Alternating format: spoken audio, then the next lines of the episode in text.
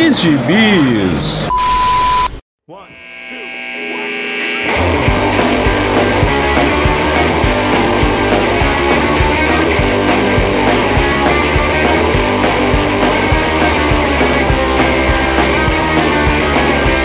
E aí, jagunçada, bem-vindos a mais uma edição do Pilha de Bis, o seu podcast semanal do site Arte Final.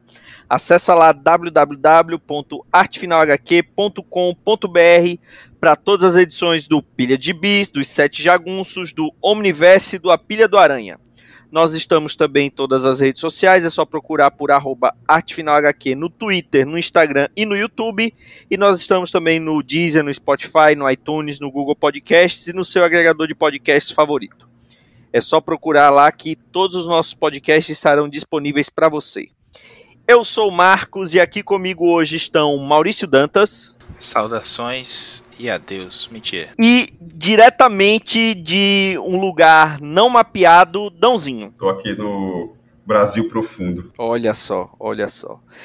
Agora, Dãozinho, você faz um tempo que não participa aqui com a gente, e aí eu preciso saber o que, que você andou lendo esses dias e se, e se chegou Gibi aí onde você está hoje para poder falar pra gente. Essa são duas perguntas que me ofendem, né? Lógico que chegou Chibi. e lógico que eu li, né? Isso é óbvio. Eu estava lendo um gibi que saiu ano passado, a partir de maio do ano passado, em cinco partes. Chegou foi... agora, né? Respeita a pilha, né? Tem que respeitar a pilha. Assim, foi publicado. É porque pegou a Transamazônica, era, tava chovendo, lama, quebrou. É, é isso. É, escorreu aqui não funciona não. É, e foi publicado. Saudações, Joel Moraes. Joel?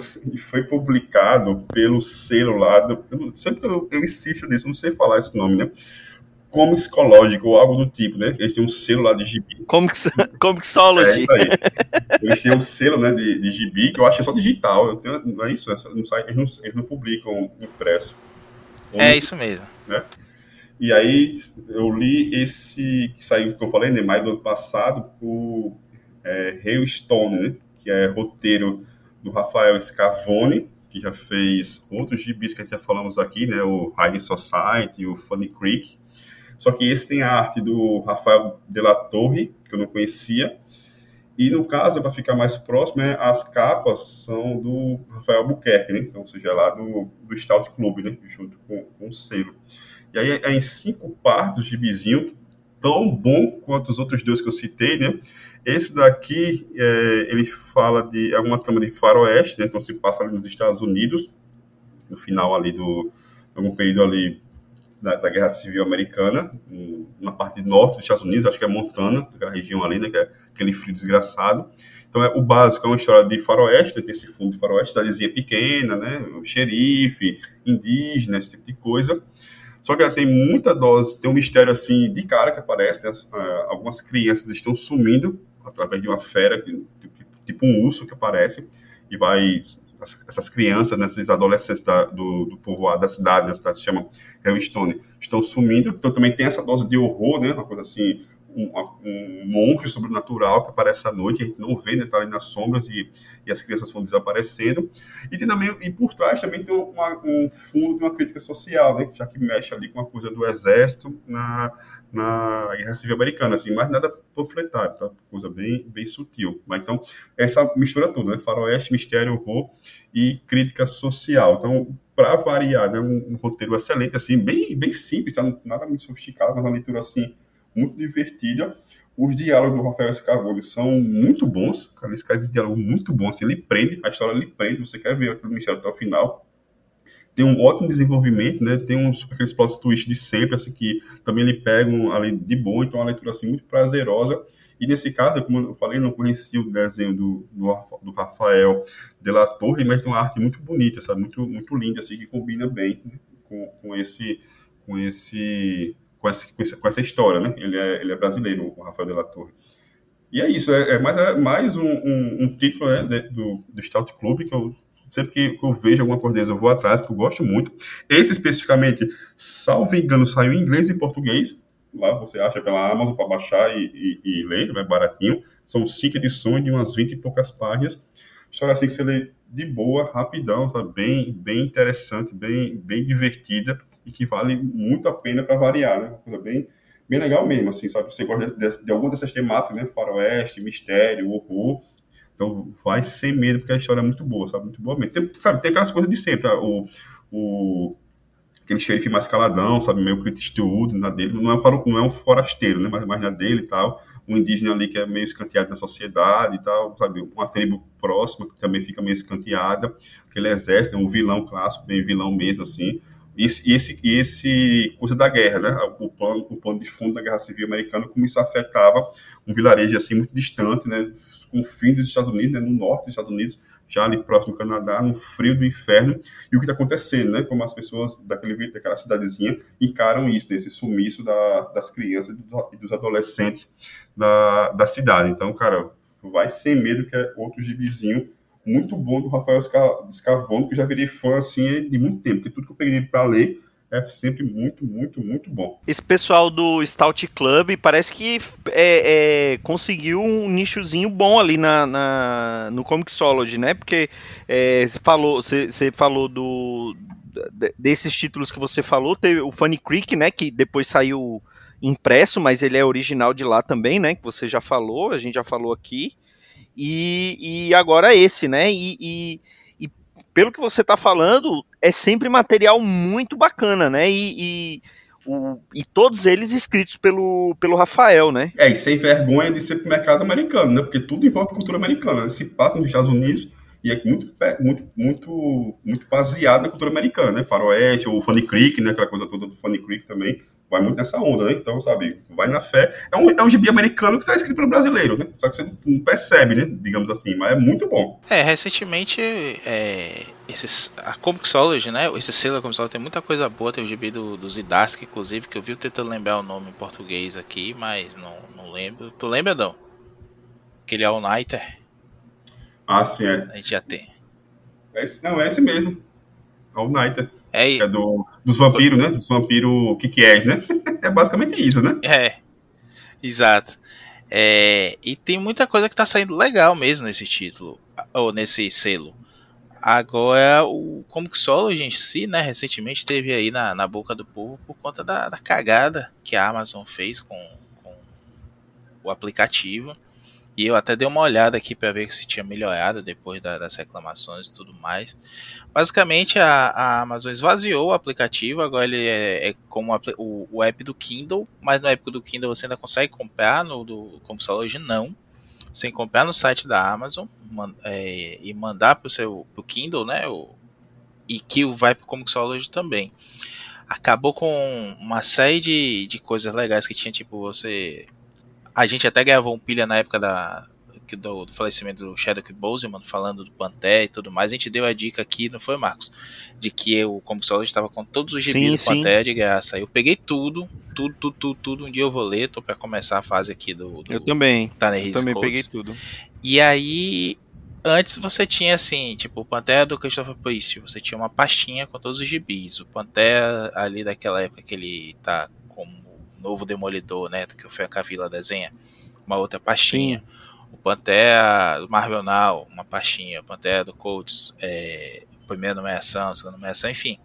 Tudo certinho, tudo bonitinho. Agora você tá capa por capa, você tem que ir catando lá onde é que tá e tudo mais. É um, um saco, um saco, tá?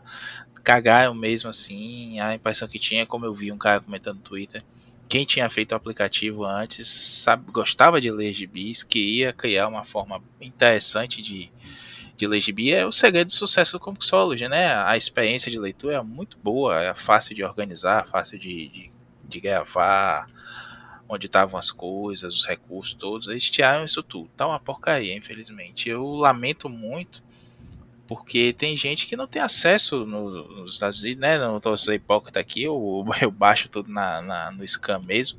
Mas a gente precisa que, que vocês engenheirados comprem, né? Comprem físico, comprem digital também. Para que a gente possa ter acesso e não ter tanta, tanta dor no coração por estar tirando o dinheiro da comida da, dos nossos criadores favoritos.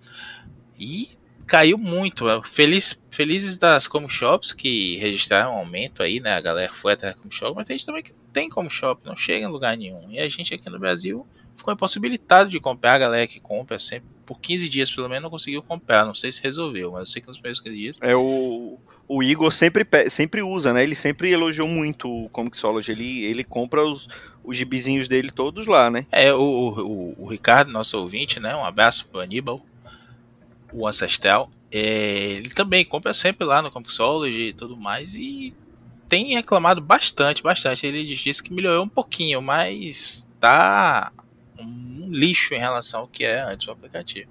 E aí acaba prejudicando a longo prazo também selos como esse, né, do Console Originals. Enfim, o mercado como um todo.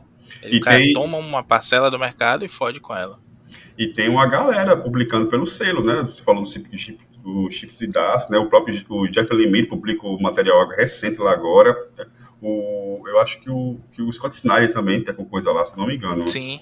E é tudo curtinho, né? Assim, o Jeff Lemire, que é o mais longo que eu peguei, são duas temporadas de cinco edições, cinco e cinco, e fechou a história, abraço. É, é, na verdade, isso daí é, é, aquele problema que a gente, eu não sei se a gente chegou a discutir aqui quando falou de quadrinho digital, mas é um problema parecido com, é, no, no, com o equivalente da galera que coleciona DVD versus os streams, né, Netflix, HBO Max tal, porque é, você fica sujeito a, a, ao bel prazer daquelas empresas, né? Então, uma hora tem, outra hora não tem. No caso da, da Comixology, tem um agravante que você comprou, então é seu, não é. Você não está assinando um serviço, né? Ele é seu. Aí ele, ele não te permite baixar, né? Ele, você só consegue ver no, nos aplicativos lá deles. Só que aí quando acontece um problema desse, você não consegue usar uma, um aplicativo terceiro para poder organizar melhor a sua coleção digital, né?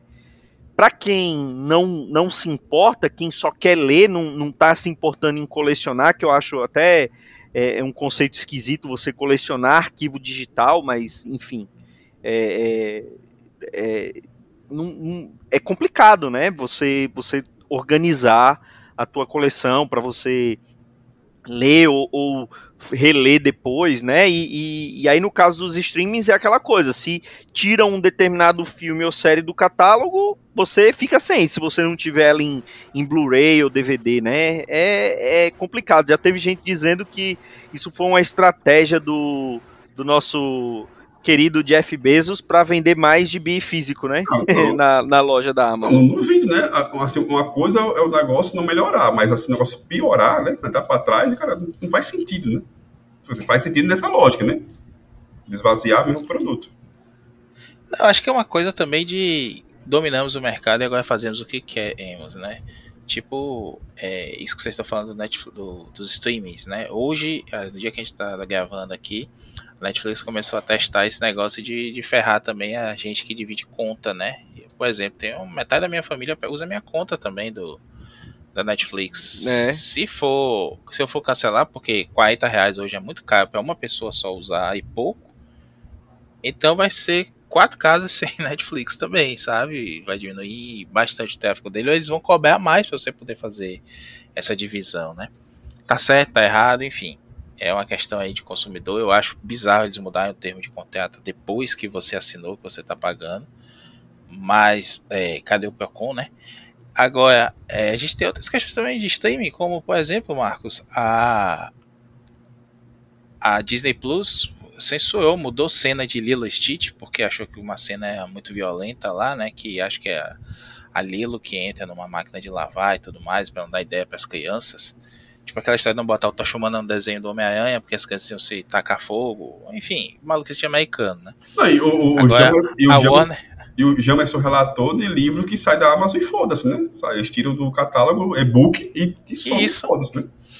Eu ia chegar nesse ponto também. A, a, a gente tem a questão aí positiva, né? Do, do, quando, quando, tem algum erro, quando tem problema, tipo aquele desenhista Ardian Siaf que botou é, mensagens contra os antissemitas, né, na, no, naquele GB X-Men Gold 1, as versões foram corrigidas no dia seguinte no Comixology, no Marvel Unlimited e tudo mais. O aquele problema lá do Immortal Hulk, do, do, do Joe Bennett também, né? E alguns outros erros que tem. O pinto do Batman, em aquele Batman danadão, que foi obscurecido depois, enfim. Esse tipo de coisa toda, né? Tem as suas vantagens, tem, mas também tem outras coisas que você acaba perdendo detalhes, coisas da obra que em prol de um, uma censura, uma maluquice qualquer. Como eu até comentei no Twitter esses dias, a Warner baniu todos os personagens que saem em estátua, boneco, até posters de seus personagens não podem ter armas. Isso não vai resolver o problema dos tiroteios nas, nas escolas americanas, né? Mas ninguém quer dar dinheiro para fazer uma campanha de conscientização de verdade. Acha que tirar a, a, a arma do bonequinho, o boneco do bandoleiro agora que vai vir com uma faca e uma espada, que podem, né? Serra elétrica pode. É, chicote, garrote, tudo isso pode, só não pode arma de fogo. Aí é terrível. Esse tipo de coisa, assim, que a gente acaba sendo submetido, né, principalmente com as maiores companhias, e perdendo acesso mesmo. É, é o que vocês estavam falando aí, de a gente colecionar hoje. A, a gente não coleciona o material, a gente coleciona o acesso ao material.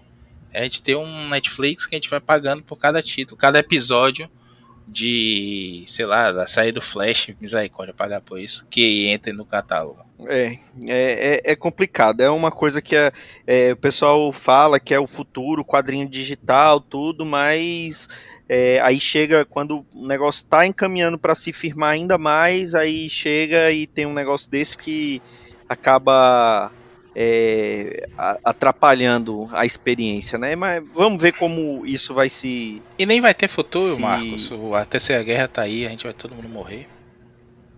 Vixe, Maria. É uma possibilidade também. Bom, falar em guerra, deixa eu falar de um gibizinho que, que eu li. E vou, vou novamente é, emular nosso querido amigo Nick, o Gobi e o saudoso Capa Variante. Eu vou falar de Justiceiro número 1, com o Jason Aaron nos roteiros e desenhos do é, Jesus 6 é, no, no, nos desenhos que há um tempo atrás a Marvel divulgou a, a mudança do, da logomarca, né, do, do, do, símbolo do Justiceiro. Agora é uma caveira estilizada, uma caveira meio é, samurai, um troço bem, bem estilizado. E mostra o, e o Jason Aaron voltando né, para o Justiceiro, porque vamos lembrar que ele assumiu o Justiceiro Max é, uma nova série do Justiceiro Max, quando o N saiu do título, né? Foi o Jason Aaron que assumiu e fez um, um run bem bacana com, junto com o Steve Dillon no Justiceiro Max. É, foi, era um personagem completamente diferente, repaginado, né? Com, com um rei do crime diferente, enfim. E, e, vale muito a pena essa série antiga. E aqui ele assume e aparece um justiceiro com uma, uma katana, é, um justiceiro é, é, caçando um, um, uns vilões, só que ao invés de estar tá com a metranca, tá com uma espada, né?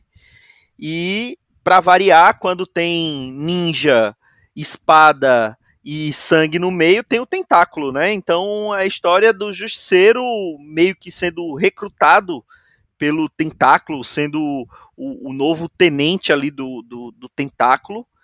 E ainda não mostrou como foi que o justiceiro é, adquiriu essa habilidade com a espada, se bem que essa habilidade ainda não está totalmente desenvolvida, né? Porque tem até uma cena no gibi que ele ele tenta matar o, um, um, um bandido lá com uma uma espadada só e o cara não morre, aí ele pede desculpa que ele ainda não sabe usar aquilo direito, e aí ele, ele é um pouco mais incisivo, né, no, no ferimento que ele tenta afligir ali ao, ao, ao bandido. Mas assim, eu só eu não estava lendo o que estava saindo do Justiceiro imediatamente anterior a isso, né? Eu tava, eu tô lendo os encadernados que a Panini tem lançado aqui, então eu tô acompanhando pelo que está saindo aqui. E eu fi, fiquei na expectativa para saber como foi que o Justiceiro foi parar nesse imbé, né? Para saber como foi que ele, que ele foi parar ali e resolveu abandonar a caveirinha tradicional dele por uma caveirinha estilizada. Você leu esse gibi também, não foi, Maurício? Li, li sim e gostei. Surpreendentemente, a, a ideia parece ser um cocô. Mas já vimos o Justiceiro sobreviver a outras ideias cocô também, né? Umas péssimas, tipo ele virar anjo, e outras que acabaram sendo bem divertidas, como ele virar um Frankenstein e tudo mais. Os fãs poistas Com a armadura do, do máquina de combate, né? Cara, Ah, esse, mas é- esse negócio de ser o anjo vai chegar. Tô só esperando chegar aquele momento de ver aquelas matérias, né? Não é tão ruim assim, né? Ou precisamos reler, né? Isso, isso vai acontecer, velho. Vai. Não, eu tô esperando a Panini publicar um ônibus dessa fase custando uns 400 reais. E vai ter gente que vai comprar. Não, o Frankencastle ainda vai. Mas esse, esse Justiceiro Anjo ninguém merece, não. Lembro que saiu aqui naquela na segunda saída de Heróis Marvel da, da Abril ainda. E foi um negócio assim. Ninguém sabia se ia voltar para comprar a próxima edição. A próxima edição era Quarteto Fantástico, né? não tinha nada a ver com, com o Justiceiro mais. Agora, a arte é linda. O, o Jesus Saiz é. Eu sei lá como é que pronuncia o nome dele. Acho que é isso. É um desenhista muito bom. Né? Que é traço limpo, bem. é, tipo como é o Cassidy nos bons tempos. E a história é divertida, apesar daquele final clichêzaço lá, de que ele quer de volta é a família e tudo mais, eu acho que isso é uma parte do Telon de você ficar mexendo nisso, trazendo a família dele toda hora de volta. Há dois anos desenterraram eles em Vingadores Selvagens, né? O Kulangat desenterrou a família do Justiceiro, arrastou os cachorros deles lá pra Antártida, aí depois o Conan e o Justiceiro voltam, devolvem eles pro, pro cemitério. Enfim, ficar remexendo nisso é, é, é um saco. Por outro lado, tem potencial para uma história bacana, assim. Eu já xinguei muito o Iron aí pela maluquice que ele tá fazendo nos Vingadores. Mas tem momentos muito bons também. Ele liga o, o Massa Velho e, e deixa uma, coisa rolar assim. Às vezes sai coisa boa, como o Thor dele. é, não precisa nem falar, né? Teve, altos e baixos, mas o saldo é muito positivo. Eu gosto muito do motoqueiro fantasma dele. Acho que personagens menores, assim, ele consegue ser mais interessante porque ele tem mais oportunidade de criar e tudo mais. Com o Justiceiro, apesar de não ser primeiro escalão, é um personagem bem famoso e querido por uma galera. Então, o potencial de dar merda ainda é grande, mas eu gostei desse comecinho. Ah, eu, eu, eu só queria fazer um desagravo aqui, que essa primeira passagem aí do Aaron de Justiceiro é muito qualquer nota, velho. Não gostei não. Eu só li, mas só li o primeiro ato. Ah, eu acho legal. É, é porque, é porque o sarrafo tava muito É, alto, tem isso né? também, tem isso o, também. O, o- a passagem do Gartienes pelo Justiceiro, pra mim, é o melhor trabalho do Gartienes, assim, de longe. O pessoal Ah. fala de Preacher, fala de The Boys, fala de, de, de, sei lá, do, do próprio Hellblazer, mas pra mim o melhor trabalho do Gartienes é o Justiceiro, o Justiceiro Max, né? Ah, eu também acho. Agora, assim, eu, é abaixo, é abaixo do, do, do N, sim. Mas é legal, e aquela, aquele conceito que ele tem todo do, do rei do crime, como ele desenvolve aquilo, é muito inteligente. Eu acho que o Dylan não é o melhor desenhista para aquilo ali, apesar de eu gostar muito do Dylan, que Deus o tenha, mas não é a melhor coisa ali, não. Talvez estivessem tentando dizer assim: olha, é o justiceiro do, do Ennis, porque é Max e porque tem o Dylan, sabe? Mas não, não casou. Mas aí não. colocassem o, colocassem o Goran Parlov, né? O Parlov, o Parlov caía muito bem ali, viu? Não sei se ele ficou puto na época lá por causa das censuras que ele teve, né? Aqueles quadros cortados e tudo mais. Que até a gente comentou isso no, no, nos escapistas há algum tempo. Mas ele não, não, não participou ali, mas ia cair muito bem ali. Alguém com um traço assim mais seco, com vontade de desenhar vísceras, ficaria bem. É porque o traço do Dylan era um traço muito limpo, né? É, principalmente nessa fase. No, no Justiceiro do Marvel Knights, que era aquele humor negro, é, é, cabia como uma luva, né? Mas no Justiceiro Max já não funciona, né? É, porque o, o, o, justiceiro do, do, do Ennis ali, né, no Bem-vindo de Volta Frank e tudo mais, tem uma pegada bem Preacher, né, o mesmo, mesmo humor negro, as mesmas Isso, tipo de isso. Até alguns vilões são parecidos, graças ao traço do Dylan também. Então ali casa muito bem e, até, e aí emula sim um preacher, né? E ó, ganha, ganhou de cara já uma boa vontade da galera, por isso é a mesma dupla criativa de preacher voltando, etc tal. Mas nesse do Iron não ficou legal não. Agora, de novo, o Iron consegue fazer umas coisas muito boas assim, inesperadas, como o Motoqueiro Fantasma dele, que eu acho que merece inclusive um, um pilha especial um dia desse, Marcos. O pilha 300, quem sabe. Olha aí. Olha aí.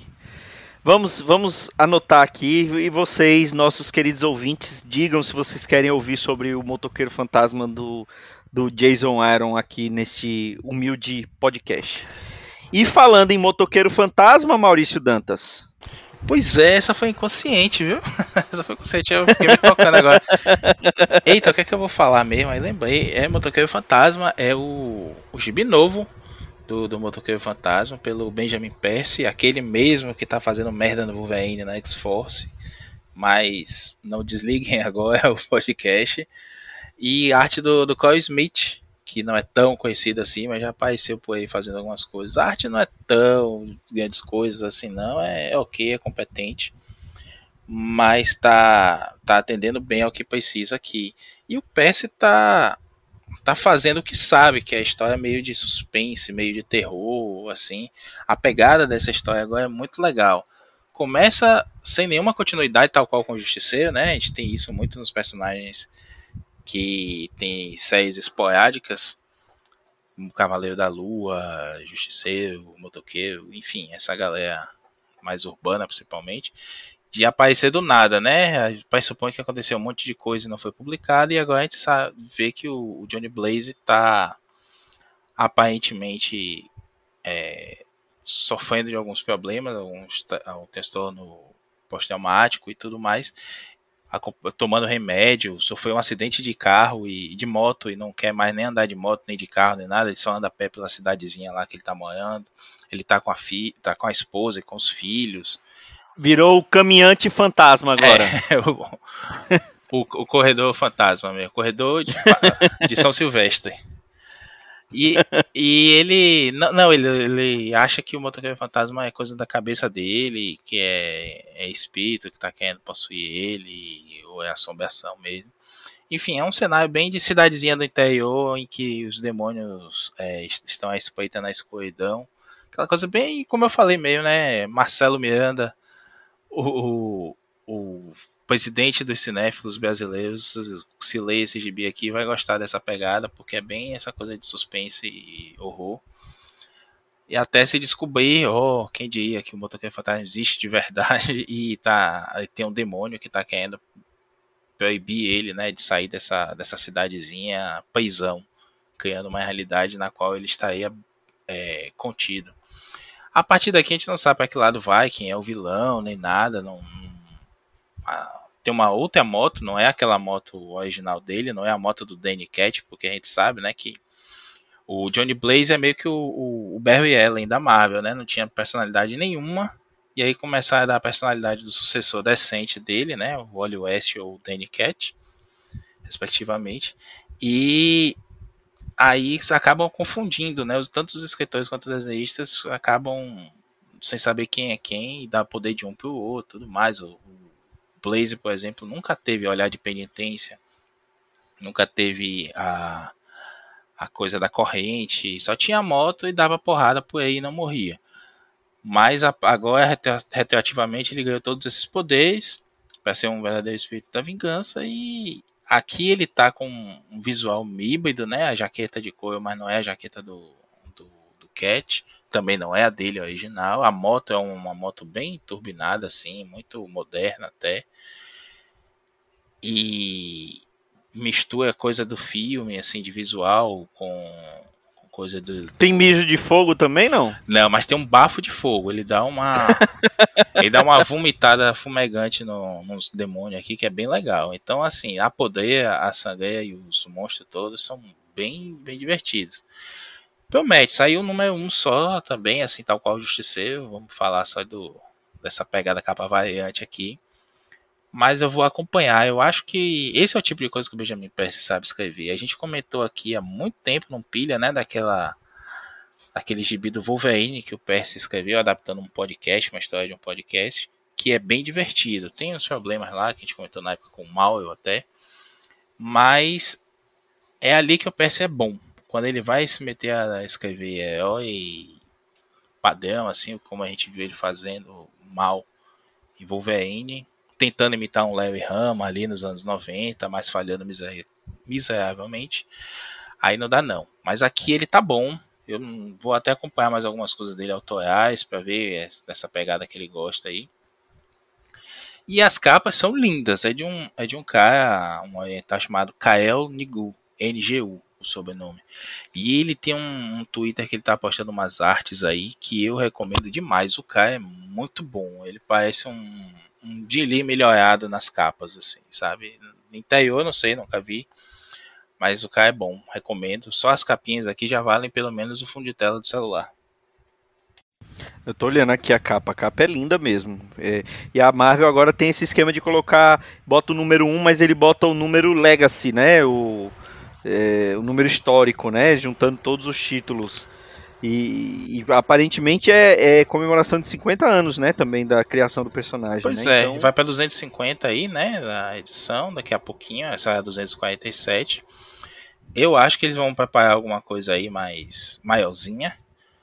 Agora, é genial essa ideia do, do, do meu legado, né? Apesar de ser uma picaretagem danada, a gente comentou isso aqui um? Tem gibi do, do Luke Cage Punho de Ferro, que conta para o Luke Cage ir para o Punho de Ferro como uma edição. Tem gibi que conta para um ou para outro. Tudo que eles fizeram para arredondar na época do, do, da adoção dessa numeração, né, para chegar perto dos números redondos, dos 500, dos 150 e por aí vai. Mas for essa picaretagem, eu acho uma forma interessante de manter uma, uma meta coleção aí, né? Você saber de onde vai e ou de onde veio e para onde vai, né? Tipo, ó, esse aqui é qual é o 246? Tem que procurar aí numa wiki dessa, mas vai ter lá a informação do volume anterior, que é o volume que é uma porcaria. A gente chegou a comentar aqui também, eu comentei o primeiro arco do, do Ed Brisson, que é um, um, escritor que eu gosto muito, mas que ele, ele conseguiu em seis edições cagar os dois irmãos, né, o Blaze e o Cat. E essa aí foi cancelada logo depois. Espero que essa tenha uma vida maior, porque é um personagem que eu gosto bastante. E é difícil fazer em coisa legal. Eu vivo relendo a fase do Iron por conta disso. Não, Ou então a é... fase do, do Mac com o Teixeira. Mas é melhor essa, numera, essa numeração aí do, do legado do que como era antes, né? Vou dar um exemplo muito básico aqui, né? O Quarteto Fantástico do, do Mark Wade, né? Vai tentar ler, sabe, o que, é que acontece? É 10, é 40, é 400, é voto. É. E para piorar, no Brasil saiu numa coleção pela Panini, numa outra coleção pela Panini e saiu pela Salvar. Então até os encadernados é bagunçado.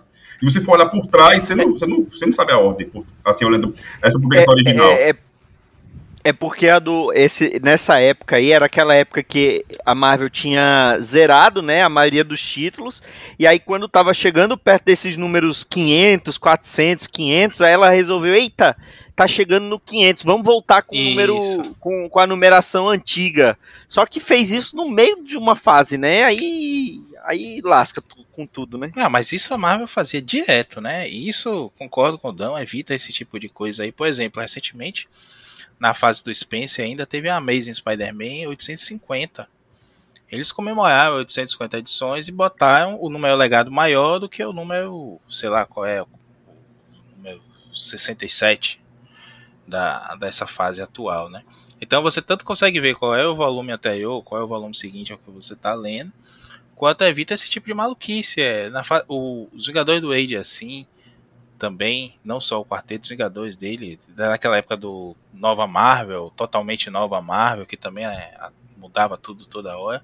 Isso é um saco, você vai ver hoje no, no, no sites, tanto nas wikis quanto no, no site de, de Scam, por exemplo. Pega um personagem tipo Cavaleiro da Lua. Cavaleiro da Lua tem volume 2014, 2015 2016 a, a, todo, toda hora número é um de novo, né?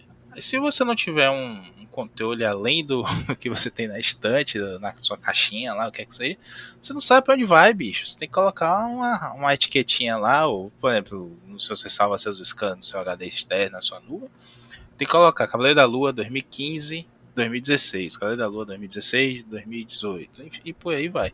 É um saco isso. Eu, eu entendo essa coisa do ah, ponto de partida e tudo mais, mas também é legal você beneficiar o, o leitor antigo, né, que tá na, na, época da gente, a gente pegava o, o, a, a, mensal do, do Homem-Aranha no número 115 e aí lia o 116, 117, 118, aí ia no sebo depois comprar o 112, o 110, aí achava o 50, ó, oh, que massa isso aqui. E não tava nem aí, isso não impedia, mas parece que hoje em dia é, é para requisito começar do 1 ou não começar, né? Eu acho que esse, essa nomeação Legacy, né, legado, é um, um meio termo interessante aí para velhos e novos leitores. E eu só digo uma coisa, a Panini copiou, viu? Porque as edições que estão saindo agora pós Estado Futuro da DC estão todas saindo desse jeito. Sim, inclusive para DC, um, né? Marvel e DC. É... Tá assim. pois é. As da, as da, as, pelo menos, eu não sei, nos da Marvel eu não sei como tá, mas os da DC tá lá, vai sair agora é, Liga da Justiça, que é o início da Liga da Justiça do Bendis, aí tá Liga da Justiça 1, barra 58. Vai sair tudo assim agora. É, eu comecei a ver isso nos catálogos. Aí eu vi né, outro dia em banca que tá, tá na capa também. É, assim. no, no catálogo saía porque, no, porque o código da edição para o jornaleiro não mudou a numeração, né? Mas na capa era numeração nova. Só que agora eles estão colocando na capa os dois números. Não, acho bom então é também. Para deixar a pessoa bem, bem para poder ou pegar um engana trouxa ou para poder não não os velhinhos não reclamarem. Eu particularmente não me importo muito com isso não, não, não vejo uma. Eu até acho interessante essa essa coisa de, de é, você mudar uma equipe criativa, você zerar. Eu eu não tenho esse apego tanto com numeração longa, não. O problema é quando você mantém a equipe criativa e, e, e, e, zera. Aí, eu, aí já me incomoda mais. Mas quando muda a equipe não me incomoda muito, não. Acho que é isso, né, senhores? Algo mais a falar? Você não falou de motoqueiro fantasma, Dãozinho. Eu não ando de moto. ah, pra, pra, pra gente aqui, motoqueiro fantasma, eles são dois caras numa moto. Aí são os motoqueiros fantasmas. Aí, cê, aí dá mais medo que um cara com uma cabeça de, de pegando fogo. Cara, se vier alguém com cabeça pegando fogo, a gente sabe que é alguma pegadinha do Silvio Santos. Aí dá risada junto, né? Agora, dois caras numa moto, realmente, meu amigo, você sai correndo, você, você encontra a sua religiosidade rapidinho. e é isso então. É, algo mais, senhores? Podemos encerrar? Ó, continuem comprando seus gibis digitais pra gente poder continuar baixando sem dor na consciência. É isso. São meus votos. Endosso. Então é isso, são os nossos votos. Continue comprando os gibis digitais ou comprem duas cópias do gibi físico e entregue a segunda cópia para aquele seu escanzeiro de confiança. E é isso, pessoal. Até a próxima semana com mais um Pilha de Bis. Um grande abraço e tchau.